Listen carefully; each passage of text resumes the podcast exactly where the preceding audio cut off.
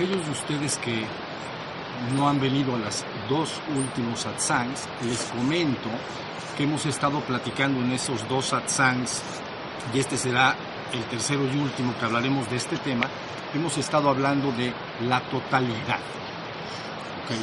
Cada uno de nosotros es uno con la totalidad. Tú eres la totalidad. No eres una parte de la totalidad, lo eres.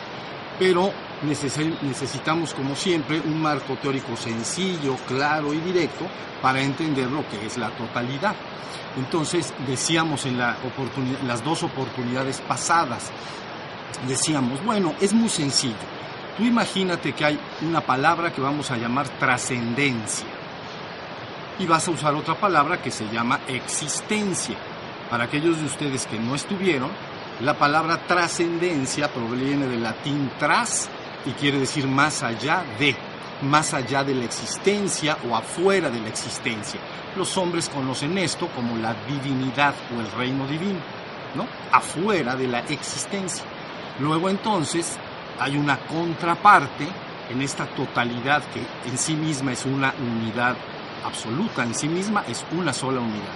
Entonces, fíjense muy bien, del otro lado, contra la existencia, tendríamos esta palabra trascendencia. Y entonces la palabra trascendencia, bien, digo, existencia, perdón, contra trascendencia tenemos existencia. Entonces, ex y sistere, esas son las palabras en latín. Entonces, sistere quiere decir colocar, ex quiere decir afuera, in, interior, exterior. Entonces, existencia, sistere, es esto. Sistere es colocar, ahí está, sistere, colocar. Ex afuera. Todo lo que está colocado afuera y que los seres humanos podemos percibir por algún medio, no necesariamente tus sentidos físicos, por algún medio, todo lo que tú puedas percibir está en la existencia. ¿Sí tenemos? Eso es lo que nosotros entendemos y llamamos por la totalidad. Entonces los dos satsangs pasados, entonces hablábamos cómo opera o qué es en sí mismo este juego de trascendencia y existencia. Entonces decíamos, bueno, en relación a la trascendencia, las palabras que podemos utilizar es la conciencia de ser absoluto. Todos los seres humanos o cualquier ser que pueda entrar por algún medio a esta trascendencia, normalmente en procesos de meditación profunda, en estado de éxtasis. Entonces entra a esta trascendencia, lo que inmediatamente se informa ahí es la conciencia de ser absoluto. Tú eres ese absoluto. No entras ahí y percibes al absoluto.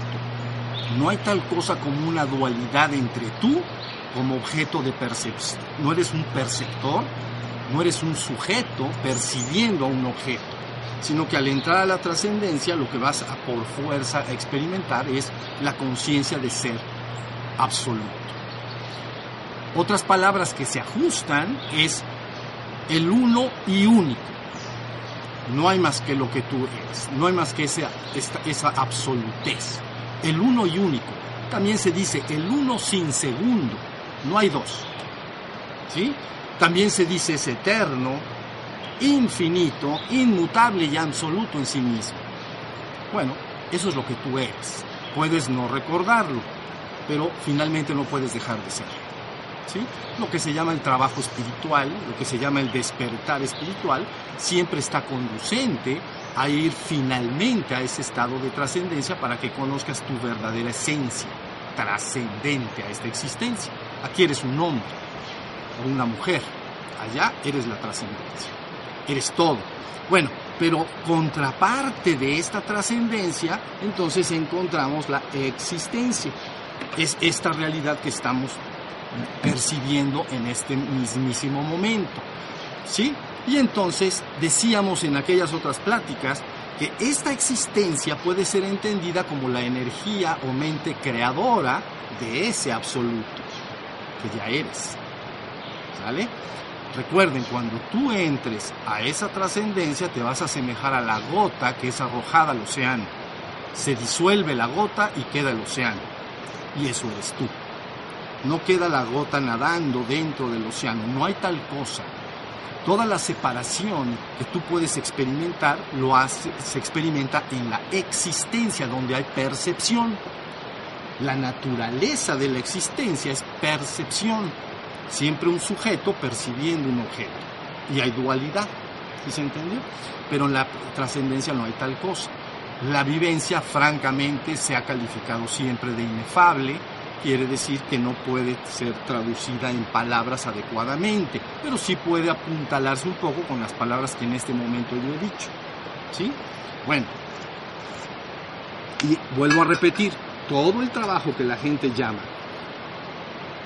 trabajo interno o trabajo espiritual, lo que está buscando es que despiertes a tu ser espiritual en la existencia y finalmente que ese ser espiritual en la existencia tenga acceso y entre a la trascendencia entonces ahí conoces la verdad, la verdad, con mayúscula, verdad absoluta.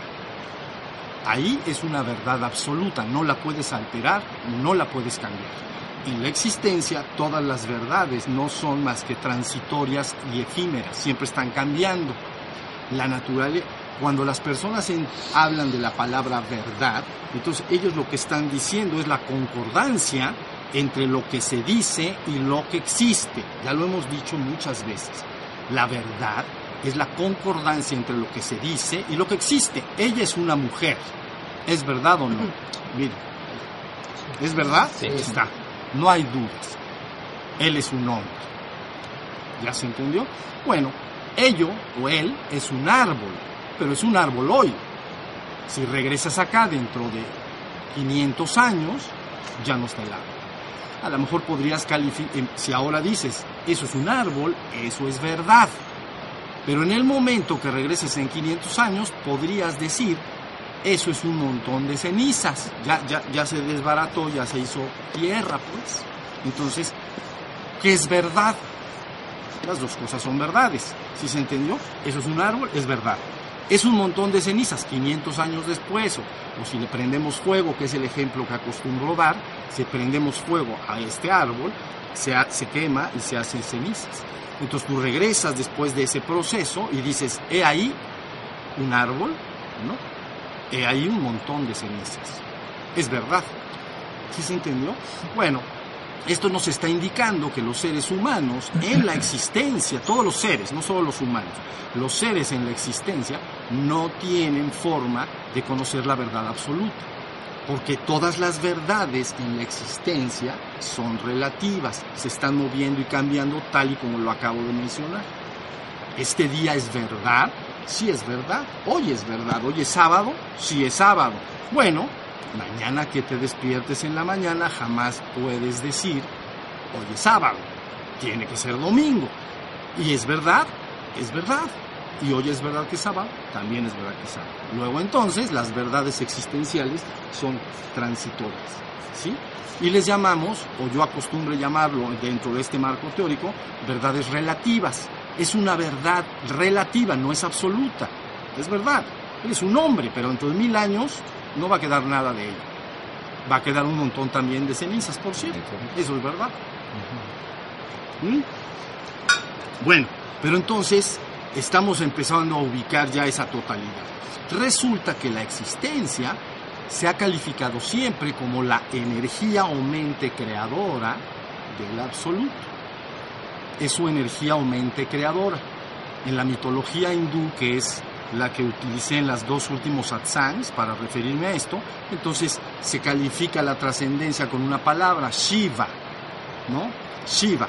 Y entonces su consorte o contraparte o esposa, su contraparte femenina, él es masculino, su contraparte femenina, entonces su Shakti, ¿no? Entonces la existencia, la energía o mente creadora en la existencia no es más que la contraparte o esposa de este absoluto.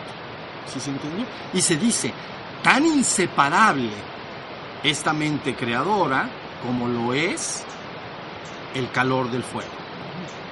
¿Sí? Entonces, si Shiva, en esta terminología, todas las tradiciones espirituales tienen otras terminologías, comprenden. Pero en esta terminología que estoy usando hoy, entonces Shiva está teniendo una actividad estática, en la cual no se muere. es el eterno absoluto. Y en la existencia todo se mueve, por eso no hay verdades absolutas, porque todo está cambiando. ¿Sí se entiende? Entonces, bueno, en la oportunidad, en las dos oportunidades pasadas, estuvimos hablando del ser y la mente creadora de realidades. Y esa fue la primera oportunidad. La segunda oportunidad, entonces, se mencionó ese satsang como el reino de la abundancia eterna. Y el día de hoy me gustaría cerrar estas tres pláticas con la manifestación de la riqueza ilimitada. Eso es todo.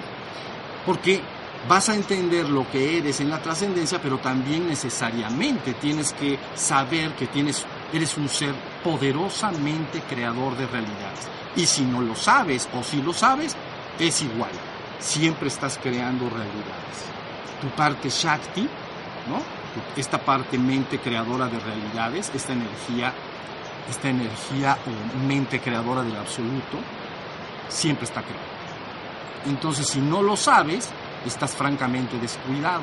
Y si estás descuidado, puedes empezar a crear muchas condiciones y situaciones que finalmente ya no quieres vivir. Dices, ya no me gusta esto. Pero ¿qué creen? El que la hace, la paga. O el que, la, el que lo crea, lo degusta. ¿Ya se entendió?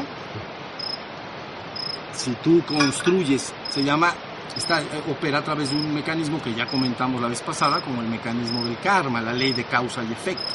Entonces, si yo estoy creando causas en mi mente, entonces vendrán unos efectos, no lo vas a poder evitar. Entonces, más vale tener bien claro de qué se trata esto. Para que seas un creador, que yo le he llamado, y de eso insistí en las dos pláticas anteriores y en esta también, te convertirás en un creador cósmico, pero no vamos a hablar de ese tema. Ahorita me interesa el ser humano y su mente creadora de realidades.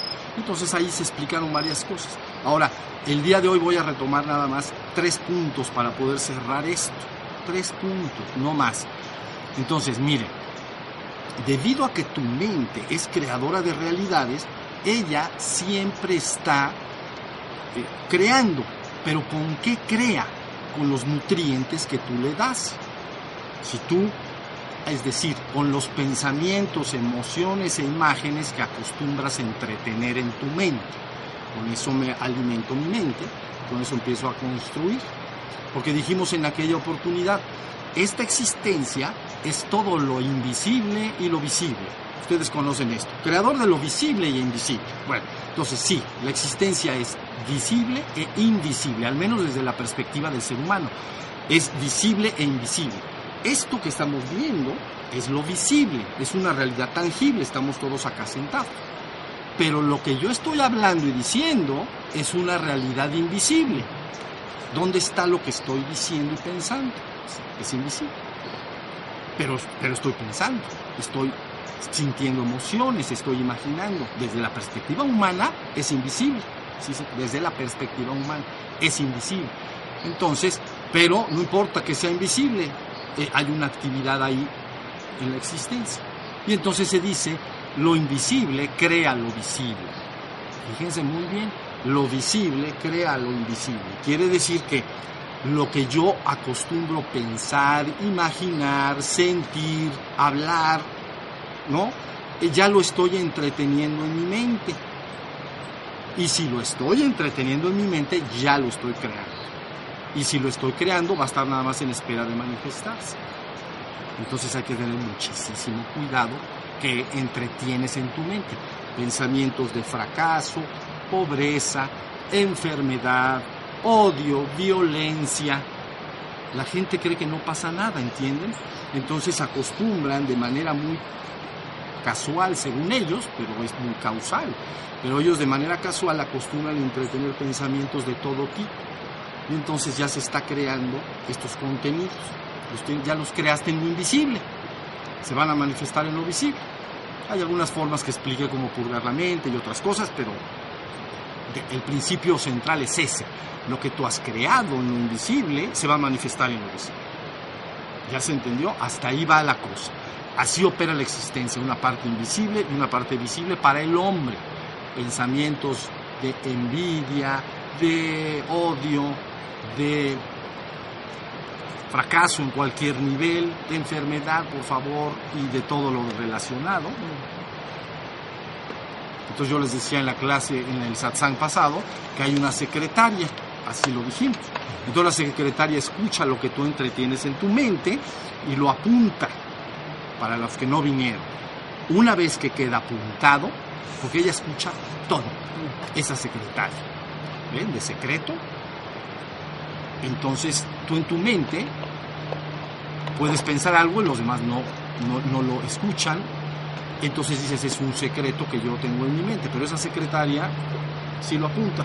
Y entonces lo mete inmediatamente a un archivo. Ya se los dije, lo voy a repetir para los que no vinieron. Una vez que entra en el archivo, en el archivo hay folders con temas. Y este tema se llama salud y enfermedad. Por ejemplo, ¿qué entretuvo en su mente esta persona? Fíjense lo que hace la secretaria. Va a apuntarlo todo, todo, todo. Y al final, ella no juzga. Tú le estás haciendo un dictado. Imagínate que eres el jefe. Supongamos que en una empresa tú tienes una asistente que te ayuda. Entonces, oye, oye, Gloria, ven, vamos a, te voy a dictar algo porque voy a mandar una carta. Pues, ni modo que escriba y te diga, oye, ¿por qué estás diciendo esto? Pues, no, pues él sabrá. Él lo que esté diciendo, yo lo, lo entiendan bien. No hay discriminación. La secretaria no puede discriminar, no dice, oye, no, no, no, eso no, mejor no lo apuntamos. No lo va a decir. Escucha y apunta. Apunta y ya acabó este señorcito de, de pensar sus cosas. Ok, ese es el, el file que salió. Bueno, documento. Y entonces lo metemos en el folder y ya se queda guardado. Se va acumulando con el correr del tiempo, los siglos, los milenios, y entonces, tarde o temprano, tiene que pasar a revisión. Y tiene que manifestarse, porque tú eres un ser creador, no creas que no vales nada.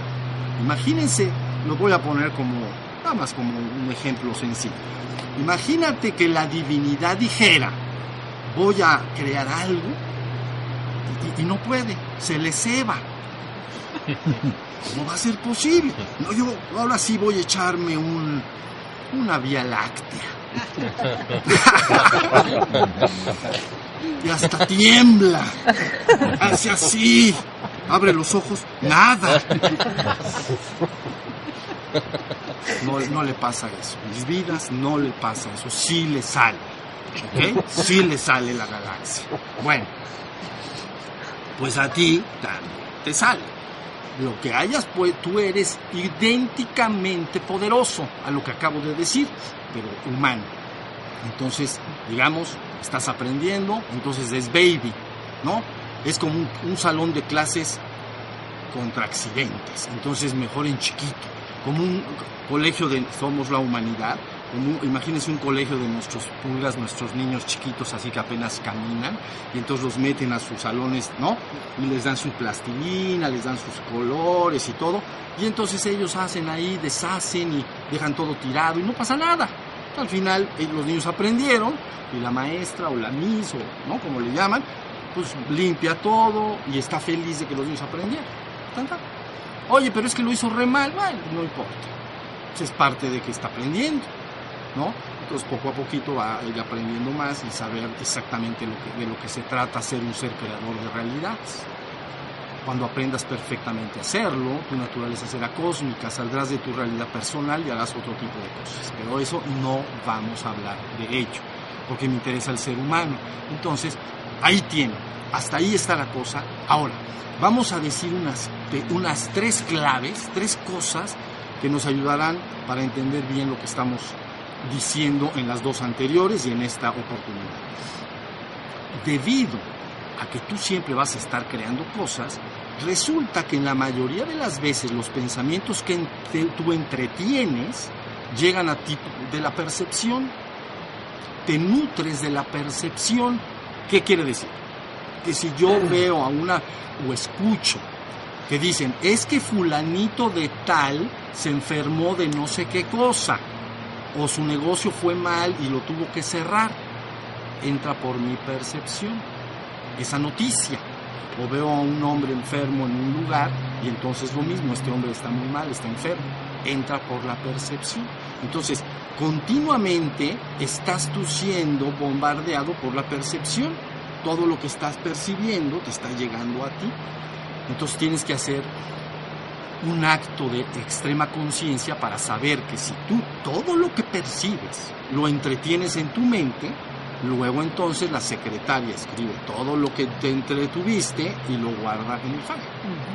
¿Ya se entendió? Entonces lo primero es que si tú quieres ser un creador de realidades eficiente y crear riqueza ilimitada, ahorita van a saber lo que yo entiendo por riqueza ilimitada, ¿no? Si quieres ser un creador de riqueza ilimitada, tienes que tener mucho cuidado.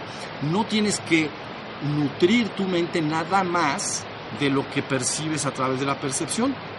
Ok, lo que percibo y si me gusta, lo puedo entretener ¿no? Leo que una persona puso un negocio y le fue muy bien y fue muy exitoso, eso lo entretengo. Pero otra cosa nefasta para mi vida y que no quiero ver en mi vida, no lo entretengo. Entonces, de la percepción solo asimilaré aquello que yo sí quisiera ver en mi vida. ¿Se entendió? Bueno, pero por el otro lado, entonces yo tengo que crearme un mundo interno de pensamientos, imágenes y sensaciones de como yo quiero que se manifieste mi realidad.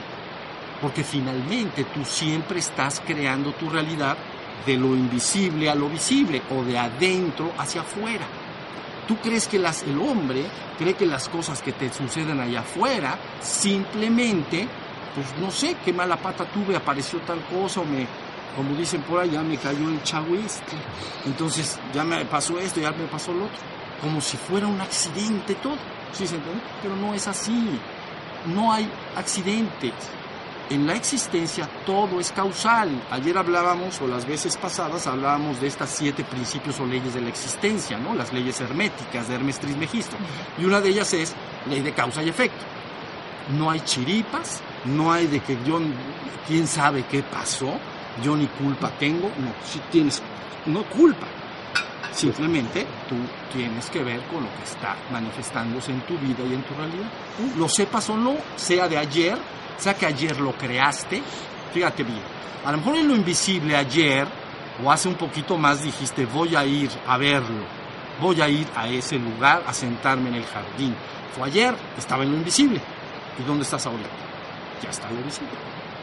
Eso es un ubicas muy bien el tiempo, o sea, es un día, ¿no? O si tú ahorita dices, mañana domingo con mi familia, pues vamos a ir a comer a un restaurante que nos gusta que se llama tal cosa. Invisible.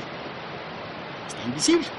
Pero mañana domingo resulta que si no hay otras causas kármicas que lo impidan, ¿ves? Se atropellan todas, todas las causas kármicas y efectos tratan de como que tienen que hacer cola, pues.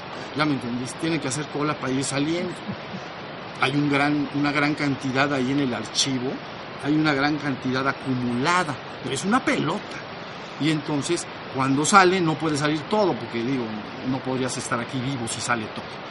Mejor de uno en uno, ¿entienden? O sea, tranquila la cosa, no se me vaya a salir todo, porque entonces, quién sabe cómo me vaya a ir. Bueno, entonces se hace cola. Entonces, Tú ya sabes, ayer dije voy a ir a ese lugar o antier, voy a sentarme en el jardín, voy a estar en ese satsang. Entonces ubicas muy bien la causa y el efecto. Ahí fue lo invisible y aquí fue lo visible. ¿Ya se entiende? Pero puede haber causas generadas un poco más para atrás. Y luego un poco más para atrás. Y luego un poco más para atrás. Entonces a eso en la tradición iniciática se le llama karma acumulado. Tienes un karma acumulado y la gente a veces lo siente como algo nefasto. Tiene ganas de incendiar el archivero, tiene prenderle fuego. Dice, ¿quién sabe qué tengo ahí guardado? Entonces le prendemos un cerillo. No se puede prender cerillos. Prohibido piromaníaco. ¿Cómo se llaman esos? Piromaniaco. Piromaniaco, exacto, un maníaco. Piromaniaco. Prohibido. No puedes prender el archivero porque tú lo creaste y eres un ser poderoso no comprendes el nivel de poder que tienes. ¿sí? Entonces tú crees que no eres tanto porque tus realidades creadas, comparado con la realidad, por ejemplo, de este mundo, pues es una cosa pequeña, ¿no? Yo voy construyendo mi realidad, sí, pero somos 7 mil millones de seres humanos y todos, es un lugar muy grande y todos están creando, entonces mi creatividad parecería pues, muy pequeñita, ¿no? Mi vida personal, ¿no? Eh, la gente con la que convivo, el trabajo que, que, quiero hacer, si quiero tener un patrimonio, tener una familia. Pues es como una historia muy personal comparado con la vastedad de la humanidad. Entonces por eso te concibes poco poderoso, porque dices, no, las, las corrientes creativas más grandes que llamamos las corrientes creativas de países, las corrientes creativas de pueblos, de razas, ¿ya Son corrientes creativas de gran poder. Entonces a veces parecería que eres indefenso, te atropellan dentro del todo. ¿Sí se entendió? Pero bueno, pero sí francamente eres muy poderoso. Entonces, la primera regla que debes de entender es, debes de nutrir tu mente no de afuera hacia adentro, sino de adentro hacia afuera. Entonces, regla sencilla, todo lo que yo vea, todo lo que yo eh, en una revista, en una, eh, o que escuche y que me gustaría vivir también, eso entretenlo, eso está correcto, aunque lo hayas percibido del exterior. Pero las cosas que tú llamarías, eso sí de plano no lo quiero vivir porque está bien nefasto, entonces no le prestes un segundo de tu atención. Uno, porque un segundo ¿Vieron cómo lo hizo la secretaria? A ver, contamos. Es I1, ¿verdad? I. ¡Ay! No, mejor no. Mejor no, ya me equivoqué. Perdón. ¡Ay, nanita! Ya no voy a pensar eso. Pues no le saquen, no pasa nada. Entonces, la idea, ya vieron cómo se está poniendo de gruesa. O sea, qué, qué sabiduría hay detrás de todo lo que sucede. Lo que pasa es que tú ayer dijiste voy acá y para ti es una cosa muy sencilla. Dices, ah, pues sí, yo voy construyendo mi vida, de ayer decidí ir y hoy estoy acá. Pero resulta que a lo mejor en el devenir de tu vida personal, de repente conoces a una persona que llega de otro país, que a lo mejor es de otra raza o religión y de repente entras en actividad con ella y a lo mejor te terminas casando con ella vamos a suponer, y, dices, no, pues qué casualidad. La secre lo tenía apuntado. Así le vamos a decir de ahora en adelante. La secre lo tenía apuntado. Entonces dice, no, ¿ves? Se llama la, la, manifestación que vas a tener en una sola existencia, entonces se le llama karma maduro. Karma acumulado, imagínate que es un gran depósito vamos a decir. Pero el karma maduro, entonces es un pequeño depósito suficiente y tolerable en el bueno y mal sentido de la palabra, o sea, buenas, buenas causas kármicas y malas, una combinación de ambas, ¿me entienden? Para que se manifieste en una existencia que tú llamas tu vida. Y entonces es una pequeña parte. Se llama karma maduro. Maduro es que una fruta, ¿no? Entonces la fruta, un plátano es verde, no, no, no lo puedo comer. Está ahí, lo tengo que guardar ¿Ves? Está en el file, ¿cómo le llama? En el archivo. Pero si el plátano final lo, pongo en una canasta, pero no lo puedo comer, ya se puso maduro.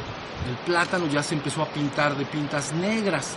Entonces, ah, maduro. Entonces, el maduro me lo puedo comer. El verde no me lo puedo comer. ¿No?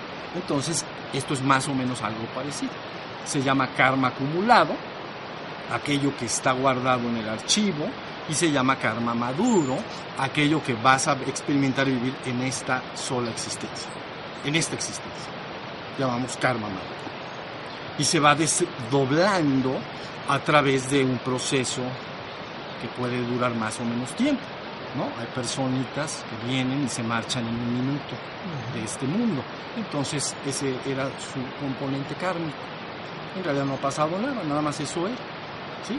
Como si alguien, les voy a poner un ejemplo, alguien viene a un satsang como este y nunca jamás, nunca regresa. Bueno, pues esa fue, esa fue la situación, esa fue la realidad para él en relación a este, a este ashram, vamos a decir. Pero otra persona a lo mejor puede venir durante 20 años, entonces va cambiando la cosa. Quiere decir en esto que una persona puede llegar a vivir 80 años, otro puede vivir, ¿no? Y en ese devenir histórico te va pasando continuamente este, el, karma maduro se va a ir desplegando.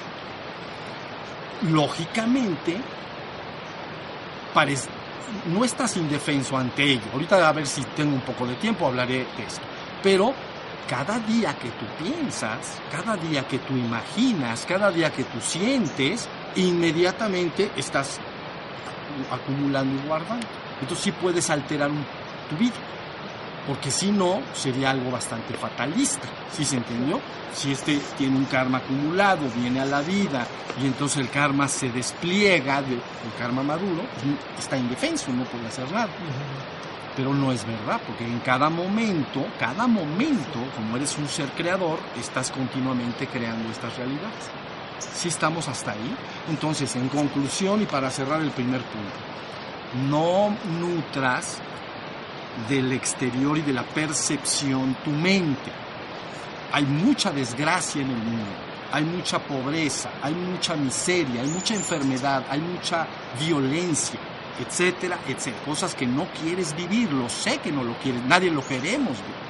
Entonces eso no, no, lo, no te nutras de ello, no lo entretengas en tu mente, no lo platiques con los amigos. Si te dicen, eh, oye, estamos platicando ese tema, no, ese tema ni me interesa ni lo platico ni nada. Ahora, aquello que de la percepción sí te gustaría tener, o vivir o experimentar y que otros están viviendo o experimentando, entonces sí lo puedes encontrar. Ahí, ahí tienen con respecto de, de afuera hacia adentro. ¿Te queda claro esto? Está ahí. Bueno.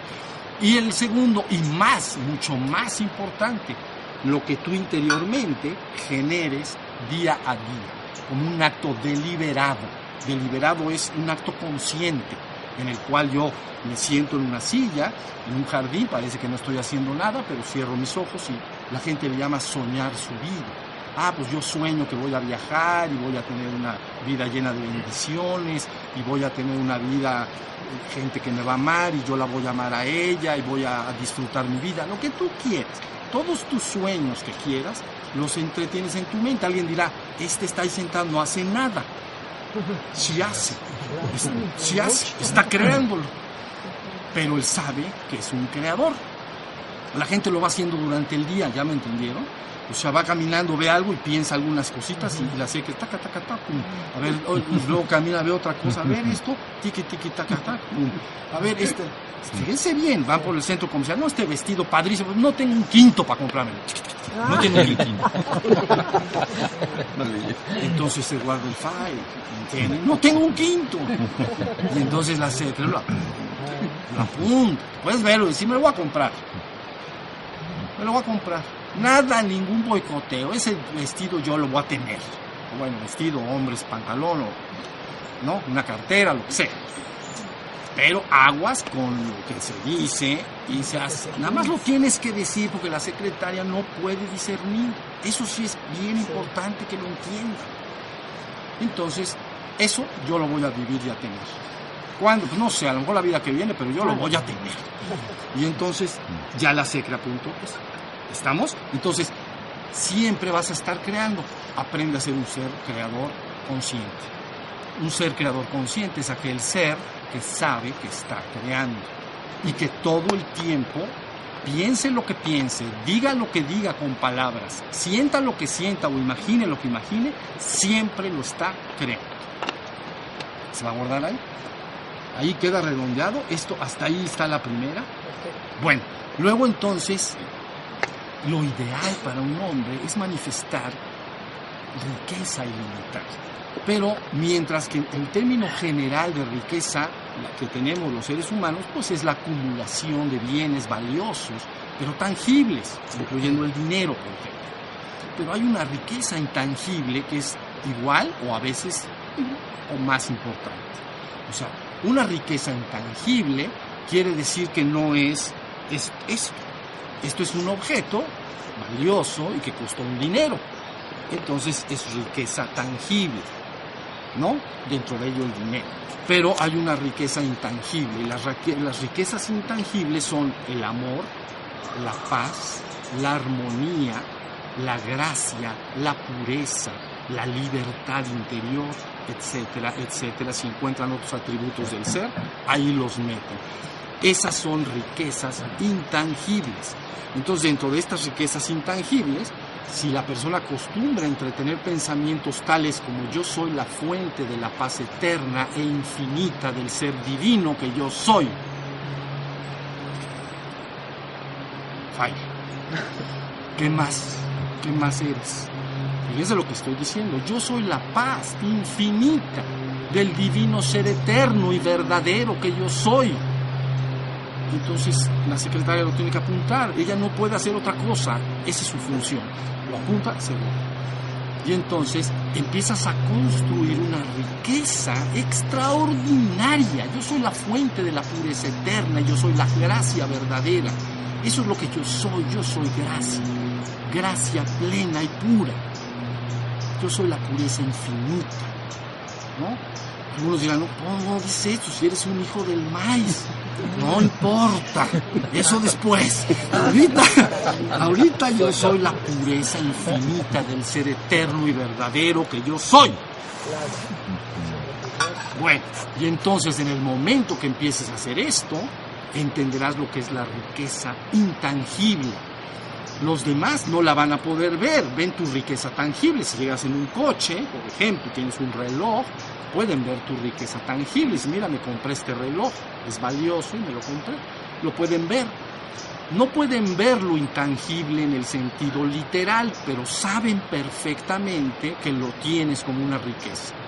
Lo que pasa es que los hombres, gobernados como están por los sentidos, creen que lo intangible no es nada, como que no vale. ¿Sí me No, es que ¿Qué prefieres, este reloj o ser la fuente de la paz eterna, infinita y verdadera para el resto de la eternidad? Quiero el reloj. Hijo, otra vez este cabezón. Se dan cuenta que hijos son, nada más quieren las cosas.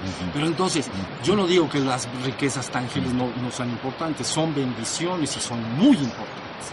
Son muy importantes. Pero necesito ahorita ubicar que, porque esto es como manifestar riqueza ilimitada y eterna, todo el tiempo. Entonces tienes que saber y ubicar muy bien todas estas riquezas intangibles, porque tú vives en tus riquezas. Tu realidad está dentro de lo que has construido. Entonces, si tú has construido un reino de paz infinito y eterno en tu interior, y de dicha y de júbilo y de agradecimiento y de amor, esa va a ser tu realidad interior y exteriormente hablando, porque primero la vas a vivir adentro, vas a vivir esa sensación de paz, de amor, de armonía, de dicha, de júbilo, pero lo vas a radiar a tus semejantes y se va a crear una realidad compatible con esa riqueza y la gente que esté allá afuera va a saber tu riqueza y va a aprender de ti y a su vez puede enriquecerse con lo mismo. Si estamos entonces las riquezas intangibles, mis vidas, son extraordinariamente importantes. Actualmente la gente, las personas casi creen que las cosas que no puedo ver y tocar y oler no son nada, ¿no? Es que este hombre vive en paz y este hombre tiene un tal cosa. Ah, eso es importante. No, pero el otro está en paz toda la vida. ¿Quién sabe? ¿Quién sabe? Yo no lo veo. ¿Ya entendieron lo que quiero decir? Entonces las riquezas intangibles pongan mucho cuidado en ellas. Es todo aquello que tú vas a vivir en el ámbito y esfera de tu interno, en tu conciencia, y que vas a estar radiando a tus semejantes. Ánimo en vez de depresión, en vez de angustia, alegría, fuerza, entusiasmo. ¿No? Entusiasmo. Entusiasmo es en Teos, en Dios. Estoy entusiasmado para crear una realidad y cambiar el mundo de manera benéfica. ¿Sí se entiende? Y luego, lógicamente, están las riquezas tangibles. Puedes y debes entretener en tu mente todo aquello que quieras ver manifestado en tu vida. Entonces yo en mi vida quiero, quiero viajar, quiero que mi vida, que mi familia y yo tengamos una vida digna y opulente, que podamos tener cosas hermosas y rodearnos de objetos padres y todo lo que los seres humanos pueden desear a nivel tangible, está bien, está, está, está correcto, debes crearlo acá. ¿Ya se entendió? Entonces lo empiezas a crear, inevitablemente. Tú dices, bueno, pero ¿quién sabe qué ha guardado ahí? Bueno, eso ya veremos. Primero, tú día a día sabe que vas a estar creando algo. Entonces, construye en tu mente lo que tú quieres ver. Casta. Nada más lo ves en tu mente. A ver, a ver, si yo veo una revista, así que la gente, y de repente veo un lugar paradisiaco, nuevamente lo mismo que dije hace rato, un hotel padrísimo. a mí me encantaría ir a ese hotel y estar en ese mar precioso con, la, con los corales. pero nuevamente no tengo un quinto, no vas a poder ir a ese hotel jamás nunca. Pero si tú lo ves, cierras tus ojos y ya te sientes metiéndote al agua en el charquito, ¿me entiendes? ¡Ah! ¡Ah! Y entonces, ya te ves, ya estoy ahí, yo ya estoy ahí. Eso, ya ves, eso es ese, yo ya me vi. Cuando la gente no ve algo en el futuro, no puede ir a ningún lado, porque no ha creado nada. Ahí te va. Esto que tú dices es importantísimo. Imagínate que te preguntan hoy rápido y al grano. ¿Dónde quieres comer al salir de este lugar? ¿Dónde quieres comer? Y no has visto nada, entonces tienes que ver algo. Por fuerza. Entonces dices, como no has visto nada, no sabes dónde. ¿Ya? Pero veo y digo, ah, en mi casa. O digo, ah, vamos a un restaurante. A la de A, fuerza, tienes que crear y ver el futuro. Porque eres un ser creador de realidades. Entonces lo creo en mi cabeza y digo, ah, ahora que estoy en Puebla y no soy de Puebla, voy a ir a comer un mole poblano. Entonces ya lo vi, ya puede suceder. Entonces ahí está la demostración clara y sencilla, humana, de que tienes por fuerza que crear con tu visión interna tu futuro. Y luego te conviertes en ello. Por eso la frase, yo ya me vi. Yo ya me vi con ese coche, subiendo chicas en él.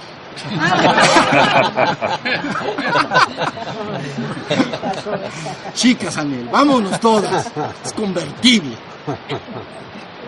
Para que quepan más. Yo ya me vi. Fíjense muy bien, yo ya me vi. Pero si te ves en bicicleta, pues te subes una en el estribillo de estos, ¿cómo se llama? No, en la cosa de acá ya saben, donde ponen los bultos. la canasta, la canasta. Está bonito también, si quieres, esa también la puedes jugar. Pero puedes ver lo que quieras. Tú puedes ver lo que quieras. Fíjense bien lo que estoy diciendo. Nada que es...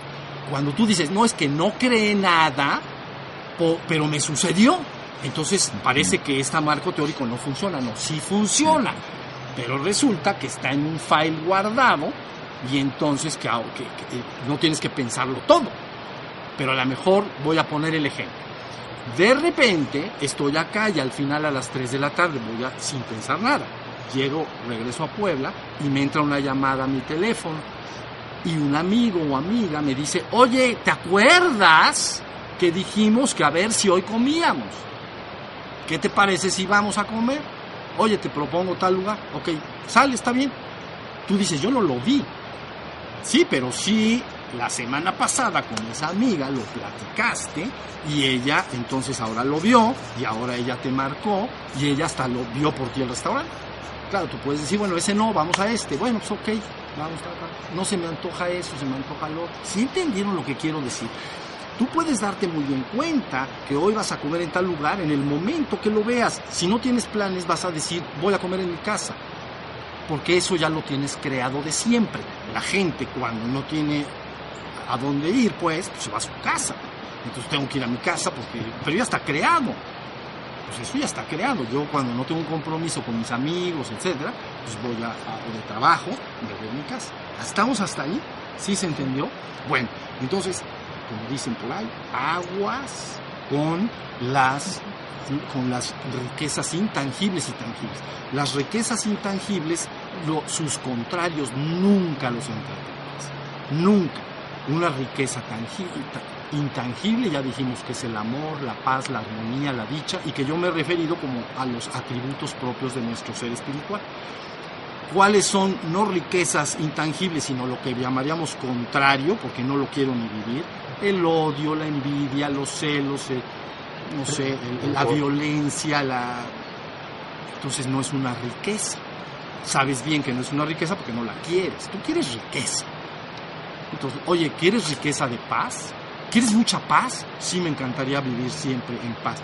Y alegre y feliz y dichoso también. Oye, ¿te gustaría eh, eh, eh, estar lleno de amor y que la gente te amara y amara a tus semejantes y que ellos te amaran y tener una vida amorosa? Por supuesto que sí. Todos somos suficientemente claros e inteligentes para saber qué es riqueza.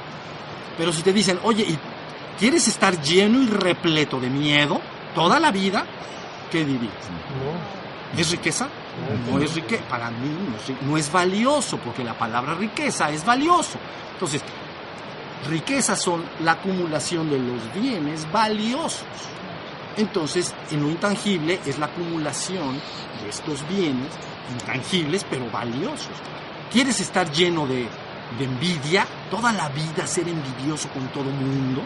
No, pues eso no lo quiero. No es valioso para ti. Entonces, ¿ya bien? No es, para mí eso no es riqueza, no lo quiero.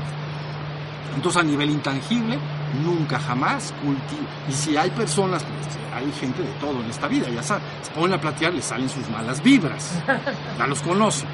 Cuando empiecen a salir sus malas vibras, en vez de que te enganches con esas malas vibras, ya ya estás sintiendo tú lo que ni venías al caso sentir, ni era asunto tuyo, mejor te cambias la conversación y dices, Ingesun, dice.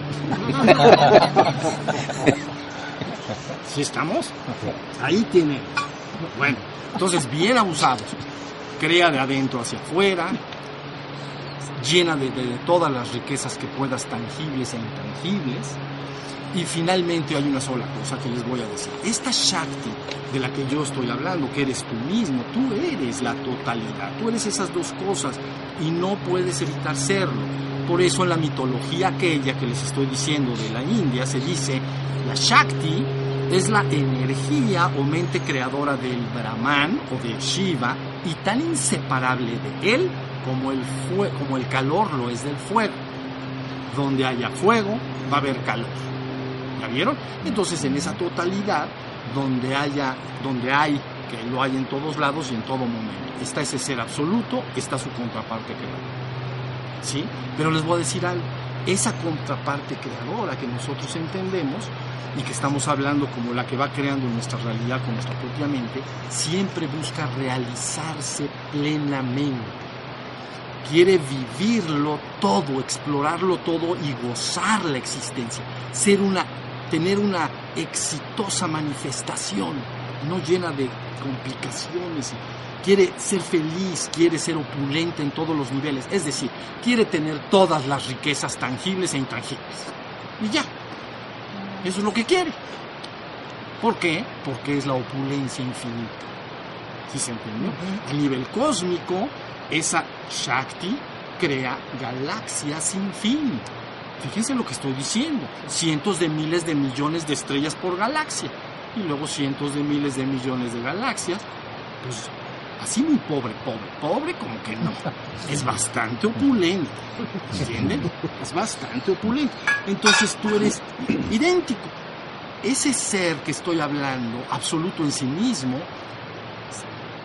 no puedo decir la palabra se congratula y disfruta, pero bueno, lanza una energía creadora inconmensurable. Entonces esa energía creadora es la opulencia de opulencias. Nada más tienes que agarrar un, como se dice, un telescopio y ve y busca una barda donde termine todo. No la vas a encontrar. Y si te pusieran una barda, la inmediata contestación, ¿qué hay detrás de la barda? Entonces tiene que haber algo más. Fíjense lo que estoy diciendo, la opulencia de esta energía creadora del absoluto, de Brahman, de Shiva, ¿entienden? Uh -huh. Bueno, tú, como eres lo mismo, pero ahora manifiesto como un ser humano, entonces quieres manifestarte igualmente. Todas las riquezas tangibles e intangibles las quieres ver realizadas en tu vida y en tus, para ti, para la gente que amas y finalmente para la sociedad toda, para la humanidad completa. ¿Sí se entiende? Un hombre empieza por anhelar estas riquezas de manera personal, luego incluye a su familia inmediata, ¿no? La descendencia de sangre, entonces oh, mis hijos, ¿no? mis hijos, mis nietos, quiero que lleven un camino de esta riqueza y de esta bienestar. Pero conforme más vas entendiendo de lo que esto se trata, anhelas esa misma riqueza para más. Y entonces expande a más seres humanos. Entonces a veces, la gente llama como, me gustaría que todo, todos los mexicanos estuvieran en, en esta opulencia, en bienes y riquezas intangibles y tangibles. Pero luego te vas a más y dices, bueno, ¿por qué no más México? ¿Por qué no América? ¿Y por qué no el mundo? ¿Y por qué no todos? Porque eres in- in- intrínsecamente eres igualita que esa fuerza que está creando las galaxias. Entonces quieres manifestar todas esas riquezas y todo se vale. ¿Sí se entendió? Hay pensamientos forma que la secretaria ha copiado y que ha guardado ahí, que son muy dañinos. Es que si quiero ser muy rico y todo, es que soy malo, soy ambicioso. Ser- querer tener mucho como que no se vale. ¿O- ¿Sí se entiende? ¿Quién dice eso? Que el otro di- le dijeron, pues si te echas una galaxia más, ya estás mal. Ya de plano, ya te lo voy a decir. Ya te echaste muchas. Una más ya no puede ser. Entonces el otro dice, espérate, ¿una? Ay, te va una rociada, pero no miriadas, no una. Entonces tú eres idéntico, idéntico como ser humano. Entonces tienes que quitar todos los pensamientos y entender que quieres ser plena. Tú quieres, y tú, hombre, quieres ser plena y pleno. ¿Y cómo soy pleno? Ah, bueno, vas a hacerlo, vas a ser pleno totalmente logrando dos cosas. Una, recordando tu divino origen, conociendo tu trascendencia. Y de ahí el anhelo espiritual que los seres humanos experimentamos, ¿entienden? Los seres humanos a veces han logrado mucho en el mundo y están altamente bendecidos por bienes y cosas en el mundo y familia que los ama y los quiere, pero sigue un gusanito ahí adentro que no te deja estar completamente pleno. Puedes decir, yo he sido bendecido en el mundo. Tengo todo, tengo una familia que me ama, tengo dinero, puedo eh, eh, hacer lo que quiera, eh, puedo también ayudar a mis semejantes, he sido bendecido. Pero a veces todavía hay un gusanito que te rasca así y te dice, te falta ir allá a la trascendencia donde te platiqué. Allá. Entonces, ¿cómo vas a ser total, plena y absolutamente pleno y vasto y lleno cuando logres esas dos cosas? Por un lado, que vayas despertando a tu naturaleza espiritual y finalmente regreses y te integres a lo divino y empieces a tener el recuerdo de tu divino origen, de lo que verdaderamente eres. Siempre lo has sido. Eso no puedes alterarlo porque está fuera de los límites del tiempo y el espacio. Y como está fuera de los límites del tiempo y el espacio, siempre fue. ¿Cuándo empezó? Nunca. ¿Cuándo acabó? Nunca. En la existencia todo empieza y todo acaba. Por eso a la mente humana le cuesta muchísimo eh, este sentido de trascendencia, lo que nunca ha empezado y nunca ha terminado. Y es un asombro ver que hay algo que tú eres que nunca empezó y nunca acabó. Pero ¿cómo? Si todo empieza y acaba. El día de hoy empezó y va a acabar.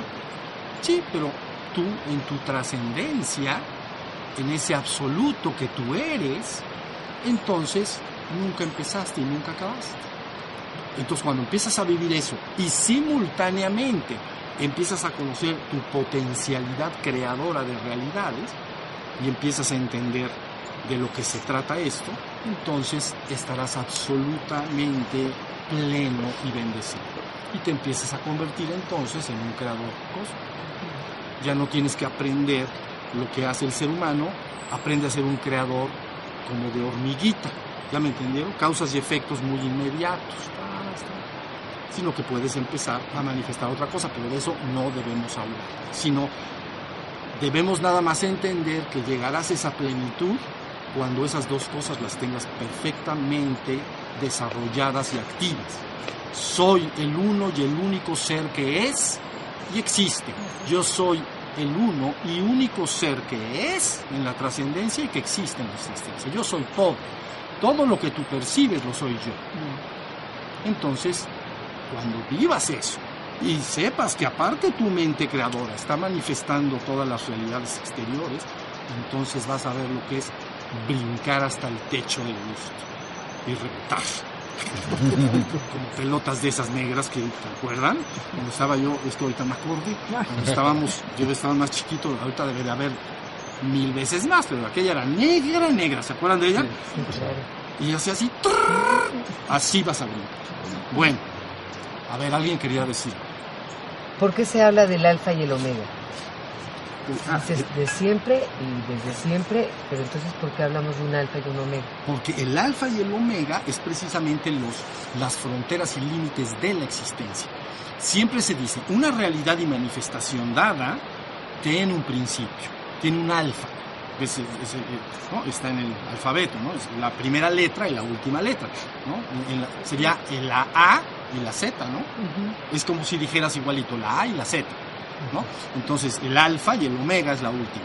Entonces, cuando se dice yo soy el alfa y el omega, lo que está diciendo atrás, donde no hay tiempo y espacio, cuando genera una realidad dada, la genera en un principio, o sea, tiene un inicio y finalmente tendrá un final. Todo en la existencia trabaja a través de procesos de alfa y omega. Cuando tú naciste y saliste del vientre de tu madre, o si quieres más atrás, cuando eres concebida, ¿no? En ese momento empezó el alfa, para ti. Y entonces transcurre la vida y un día te marchas de acá y entonces es tu omega. ¿sí? Todos en la existencia trabaja a través de principios y finales. Este día empezó hoy a las 12 de la noche, bueno, si quieren a las 6 de la mañana para nace el sol, entonces ya es el día sábado. Pero finalmente va a terminar. Entonces, tú proyectas realidades, todos los seres proyectan realidades dentro de los límites de un alfa y omega para sacar una experiencia y aprender algo. ¿sí? Y finalmente, contra más aprendes, llega un momento en que eliges qué crear y qué no crear. ¿Sí? Por ejemplo, el día de hoy, vamos a suponer un ejemplo así rápido y ya termino. El día de hoy una persona elige ponerse una gran borrachera. Y entonces toma desde las 6 de la mañana, todo el día. Entonces al otro día dice, ya, ya, ya, ya me dio, o sea, quiero volver a repetir eso, dice, tengo dudas. Bueno, pues otra vez, otra vez, entonces sí. Y entonces tres, cuatro días, ya la cruda está, pero. Entonces dice, llega un momento en que dice, eh, hasta acá.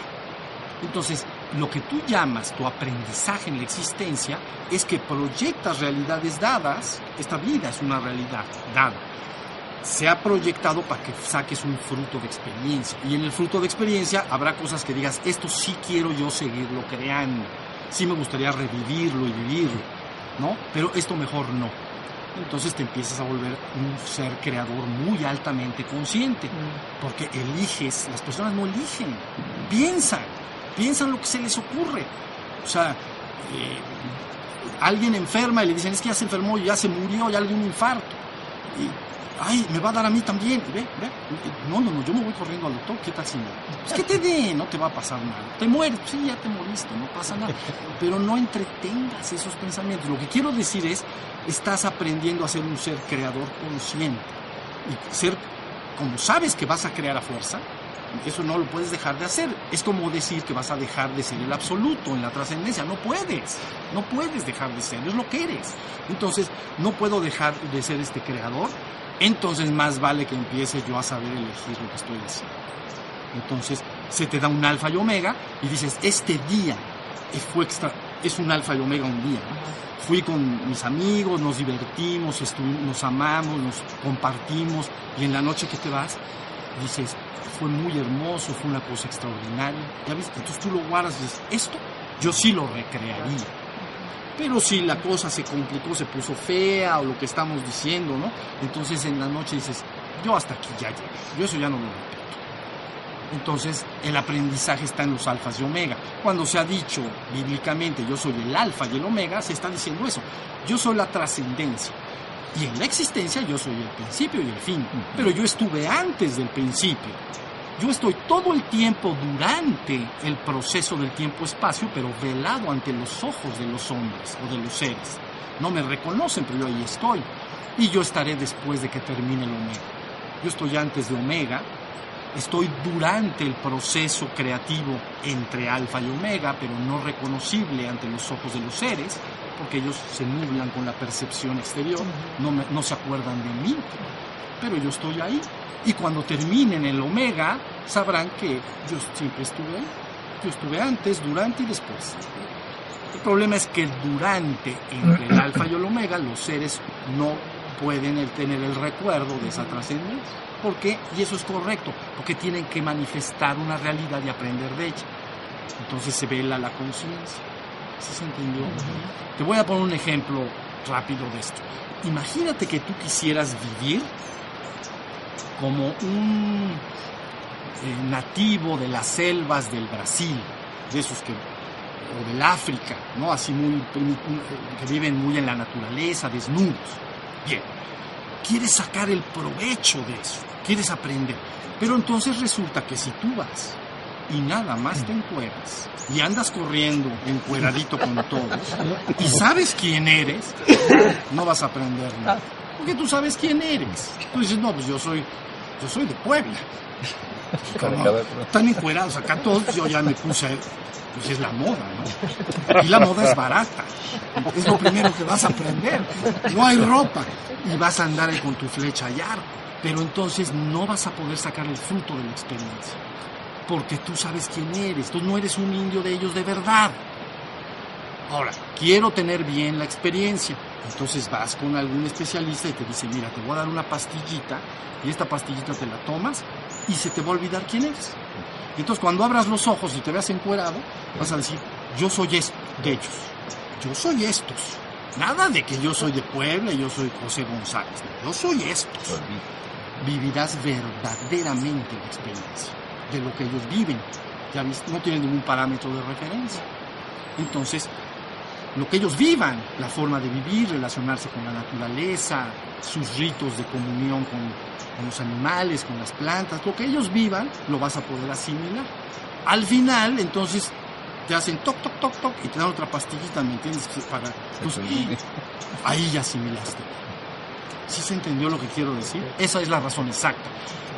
Si no se nubla la conciencia, no se aprende. Por eso se te cierra tu fontanela para que entonces se te olvide el contacto con tu divino origen. Entonces tengas una experiencia real. Lo mismo de un artista, ¿comprendes? Un artista está en la obra de teatro. No hacen nada, mis niñas, es una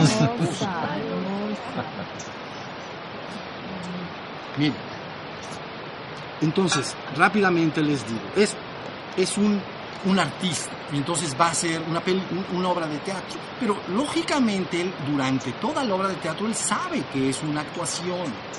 Entonces, él aunque sea súper buen actor, él sabe que su enemigo en, en la obra de teatro o en la película, pues la verdad no es su enemigo. Nada más como que es mi enemigo, pero yo sé que no es mi enemigo, es mi amigo. O sea, fuera de escena, somos amigos. Pero ahí, él es mi peor enemigo en esta obra de teatro. Pero como yo recuerdo que es mi amigo, entonces nunca puedo vivir verdaderamente la vivencia de que es mi enemigo. Entonces no tengo una vivencia plena. Por eso los mejores artistas cuando dicen, bueno, es que a mí lo que me pasa cuando actúo, que, son así actuaciones extraordinarias, me olvido de quién soy. Y si soy Nerón, vamos a decir una película, o si soy este, Hitler, o si soy lo que sea, se me olvido que soy yo. Entonces ahí está la vivencia. Ya se me olvidó quién soy. Un ratito, al menos mientras está la escena. Y es cuando son escenas brillantes. Todo el mundo dice, esto, esto fue genial. ¿Por qué fue genial? Porque se le olvidó quién era. Se metió en el papel y al meterse en el papel lo olvidó. ¿Ya estamos? Esa es la razón por la cual no debes de momento recordar quién eres. Y entonces, pero llega el momento en que parte de los juegos que se juegan es ahora ya voy a recordar quién soy. Ya, ya voy a recordar quién soy, voy a reconectarme con mi divino origen y empieza el trabajo que llamamos despertar espiritual. ¿Sí estamos? Muy bien. A ver, deje, ¿alguien tiene reloj? Las 12 y 10. Tengo una pregunta, maestro. A ver. Si nos ponemos al corriente es cuando empezamos a pensar y generar de diferente manera. ¿Cómo podemos cancelar los archivos que están muy en el pasado? Bueno, comentábamos la vez pasada, lo comento rápido, que una de las formas es que esos archivos cuando salen, salen como predisposiciones a actuar. ¿Ok? Entonces, si ahí en el, en el, en el subconsciente, en los archivos, yo tengo en un folder que cierto tipo de gente son mis enemigos, por ejemplo, como enemigos raciales o enemigos de ese tipo que hay, ahí lo tengo. Entonces parece que no lo tengo, pero en el momento que se presenta una persona de esa raza, vamos a decir, entonces sale el archivo. Y entonces dice, él es tu enemigo. ahí está guardado. Tú lo hiciste tu enemigo por alguna razón. Entonces, lo que sale es una predisposición a actuar, es decir, una predisposición a lastimar a esa persona, a dañarla, a matarla o lo que sea. Entonces, cuando salgan esas predisposiciones, tú puedes lograr lo que yo he llamado purgar la mente. Purgar la mente es que permites que salga la predisposición, que salga la energía, en este caso en particular, que es un ejemplo nada más, nacería el odio y el deseo de lastimar a esa persona verdaderamente, a él y a su gente. Pero si yo logro, por mi trabajo en el despertar espiritual, logro estar atento y despierto y cuando salen esas predisposiciones las puedo ver sin actuar, entonces dejo que esa predisposición salga y se manifieste bueno, no se manifiesta porque la palabra karma quiere decir acción. Entonces, la dejo salir, pero yo la observo. Y a la hora de que sale, aunque me den ganas de hacer aquella cosa indeseable o lastimar a esa persona, yo simplemente dejo que eso pase y esté dentro de mí. Este proceso llamamos purgación. No tengo que actuarlo necesariamente. ¿Ya vieron? Porque si no estarías fatalmente destinado a actuarlo todo. Y entonces sí sería un asunto. Pero en el trabajo espiritual, cuando las personas van despertando y están más atentos y despiertos en el día a día, más conscientes de su ser, cuando salen esas predisposiciones, o miedos o lo que salga, los dejo correr. ¿La vieron? Por eso llamamos purgar, purgar, deshacerme de ello. Siento las ganas, o lo que sienta, pero yo los dejo, dejo que siga. Entonces, ese karma se llevó a cabo, se manifestó, pero yo ya estoy más fuerte, entonces ya no tengo que actuar. No lo actúo, pero ya se fue. ¿Sí se entiende? Entonces es la manera en que tú puedes irte liberando de todas las cosas que salgan ahí, que tú no quieres ni ver ni vivir en tu vida, simplemente las observas y las dejas que aparezcan y que fluyan y fluyan. Así le llamamos purgar la mente, hasta que se desvanezcan finalmente. ¿Sí estamos? Entonces, esa es la forma de deshacerse para no tener que vivirlo todo. Porque si no, sí tendrías que vivirlo todo. ¿Alguien me puede regalar un poco de agua? Mauricio.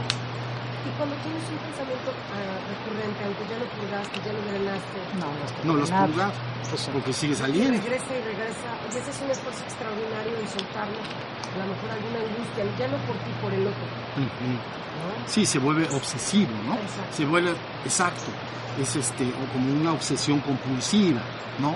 Entonces, cuando está saliendo esto, ni modo, tienes que estar fortalecida en tu atención para dejar que eso aparezca y que esté ahí el tiempo que quiera, pero que corra, que no tomes esa angustia o lo que estás diciendo por el otro y que tú lo entretengas, pienses en ello, simplemente verlo.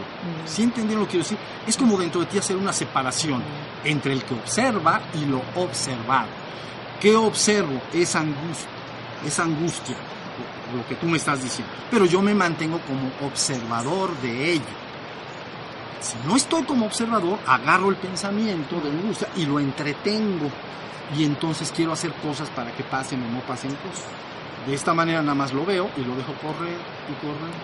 y. ¿Sí se entendió? Y a veces si es muy recurrente y repetitivo se llama obsesivo. ¿no? Cuando se habla obsesión compulsión, entonces lo que se está hablando es de que el pensamiento que, re- que regresa es obsesivo, ¿no? casi me posee, regresa y regresa y regresa y me lleva a un estado que llamamos compulsión, hacerlo, obsesivo compulsivo, obsesivos en la mente, compulsivos en la acción. Entonces aquí lo que tienes que hacer, aunque sea obsesivo el pensamiento, obsérvalo y no hagas la compulsión. ¿Sí se entiende? Hasta que se vaya, te vas a liberar de. Cuando se disuelva y se vaya, ya no está, entonces quedas liberado. ¿Sí Este proceso se puede llamar así como transmutar esa energía que sale, llamémosla, con esa obsesión y, y al simplemente apaciguarla, o sea, se desvanece, se convierte, vaya. Sí, no, cuando se habla de la transmutación, transmutar es cambiar una cosa por otra, sublimarla, a veces la gente entiende. Entonces, eh, eso sería otra cosa, es cuando la gente siente un pensamiento, por ejemplo, de va, tiene que hacer algo y le da miedo hacer esa cosa, afrontar una situación, le da miedo. Entonces, la trata de transmutar, que es lo que tú estás diciendo. Transmutarle es, no, no, no, yo soy valeroso, yo no tengo miedo, yo soy valeroso, yo soy valeroso. Y tú estás tratando de que ese miedo ¿no? Lo cambias por valor. Y es lo que la gente entiende, transmutar una cosa por la otra. Lo que yo estoy diciendo es purgarlo, dejar que eso corra y no prestarle la menor, no sublimarlo, sino dejar que corra y que ahí esté el tiempo que sea, pero que tú lo puedas observar. ¿Ya viste? Aunque por el otro lado, si tú dices, es que a mí tengo recurrentes pensamientos de temor, es un ejemplo, no estoy diciendo que sea tu caso, tengo recurrentes emociones de temor, si puedes hacer una creación de realidades, aparte, no cuando estés sintiendo el miedo, sino aparte, tú ya lo tienes apuntadito, dices, yo aquí cojeo, siento miedo en ciertas situaciones. Entonces, cuando no tengas miedo, si lo tienes, mejor lo purgas. Pero cuando no tengas miedo, cierras tus ojos y entonces ahí sí dices, yo soy la fuente del valor eterno, yo soy el valor infinito, yo soy valor en sí mismo. Yo afronto todas las situaciones y soy más grande que todas las adversidades en el mundo. Entonces ya estás creando una nueva energía. ¿Sí estamos? Y eso sería un poco el arte de transmutar, cambiar una cosa inferior por una superior. Maestro, me queda claro que la secretaria es simultánea. Entonces yo tengo la costumbre que cuando observo un pensamiento que no quiero, un pensamiento negativo, en ese momento que me doy cuenta del pensamiento, digo, lo cancelo, cancelado, cancelado. Funciona un poco como jugar o se borra del folder que ya está en el archivo.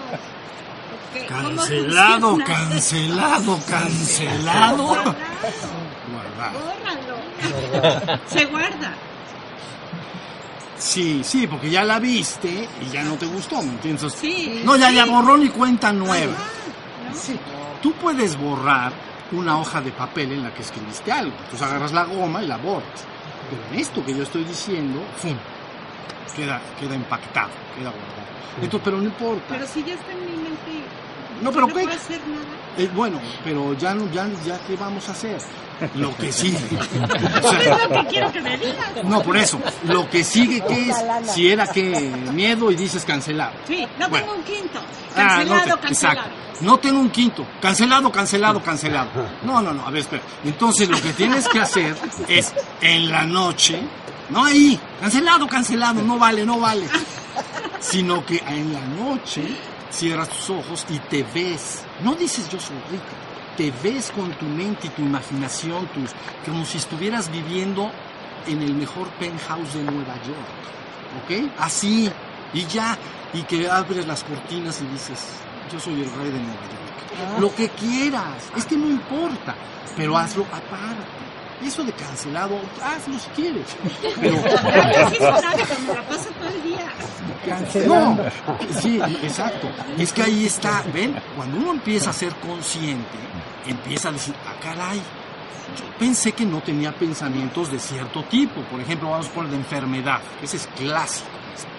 Entonces, no, yo nunca pienso en enfermedades. Ah, no, porque, porque, estás, porque estás dormido, espiritualmente hablando. Pero cuando te despiertes, vas a empezar a advertir la cantidad de veces, que a lo mejor, a lo mejor no, que empiezas a tener de pensamientos de este tipo. Entonces, cuando te haces consciente, empiezas a ver la cantidad de pensamientos que entretienes de diferentes tipos y que no quieres vivirlos, pero sí los entretienes. Y se están guardando y se están manifestando y se están guardando y se están manifestando. Entonces, al despertar la conciencia, primero empiezas a ver la realidad. No lo que tú crees ser. Que la gente dice, yo soy lo máximo.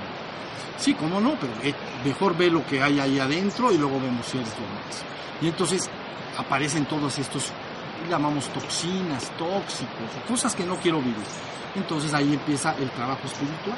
Por un lado tengo que seguir fortaleciendo mi estado despierto, por otro lado tengo que aprender a purgar la mente, por otro lado tengo que aprender a crear realidades, como lo estoy explicando, ¿no? Entonces viene todo un trabajo.